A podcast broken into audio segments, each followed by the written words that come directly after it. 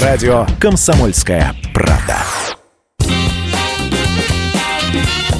Был бы повод.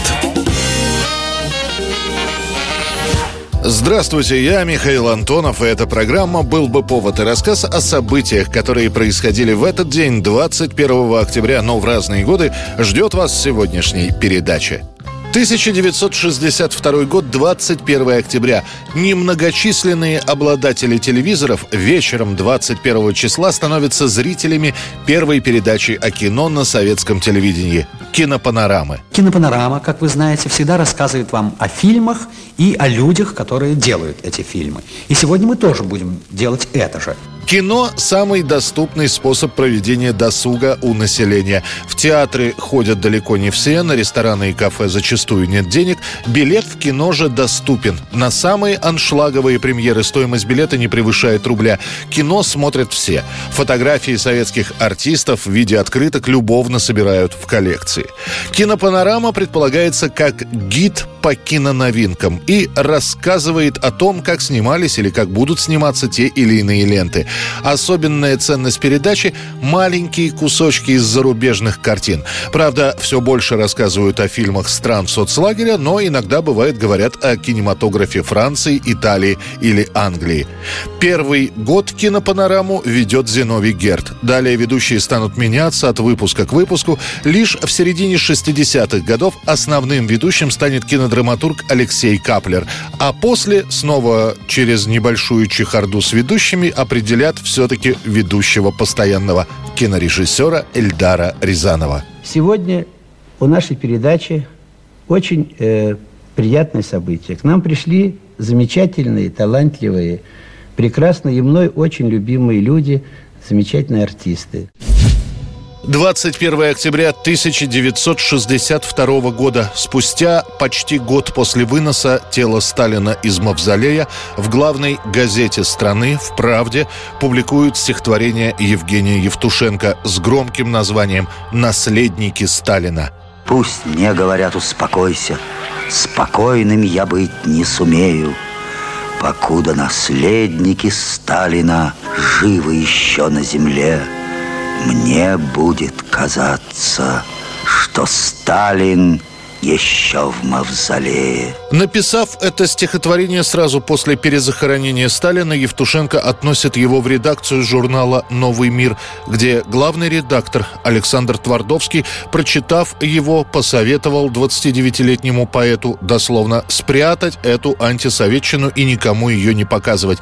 Тогда Евтушенко начинает действовать сразу по двум фронтам. Он прочитает стихотворение «Наследники Сталина» на своем поэтическом вечере, параллельно с этим отправит текст наследников референту Хрущева.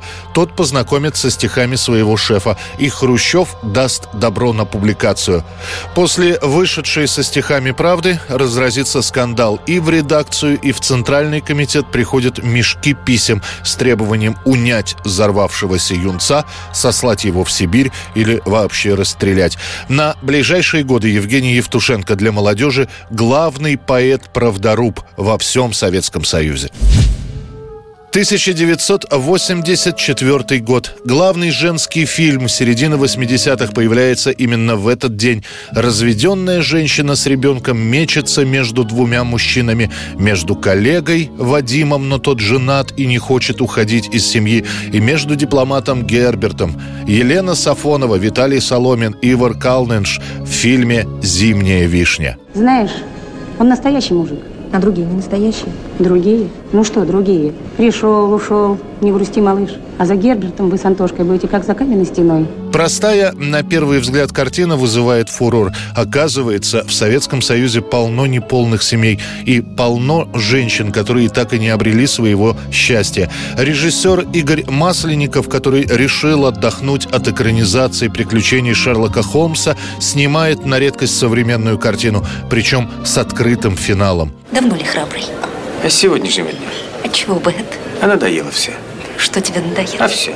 Я. Ты наоборот. Слушай, а что ты делаешь в выходные? Сижу с Антошкой, а что? А нельзя его куда-нибудь деть?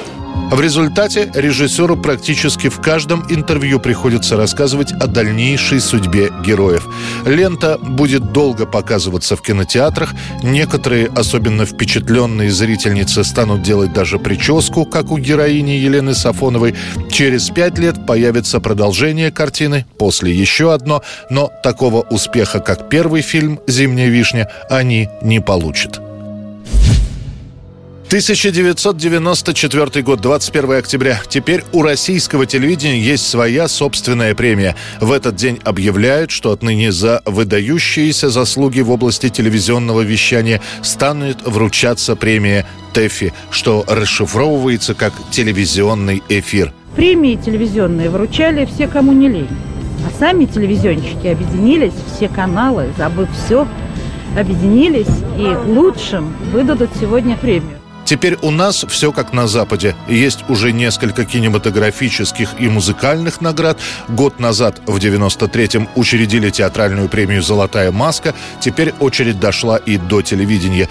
Тэффи делается по лекалам из-за рубежа. За основу берется вручение американской премии «Эмми». Есть Академия телевидения. Она-то в течение года, отсматривая программы, и решает, кто достоин награды, а кто пока нет. Теперь вместо ленинских и государственных премий премий деятелями телевизионных искусств вручают статуэтку. Она изображает Орфея, который раскрывает себе грудную клетку. За основу взята скульптура Эрнста неизвестного образца 62 года.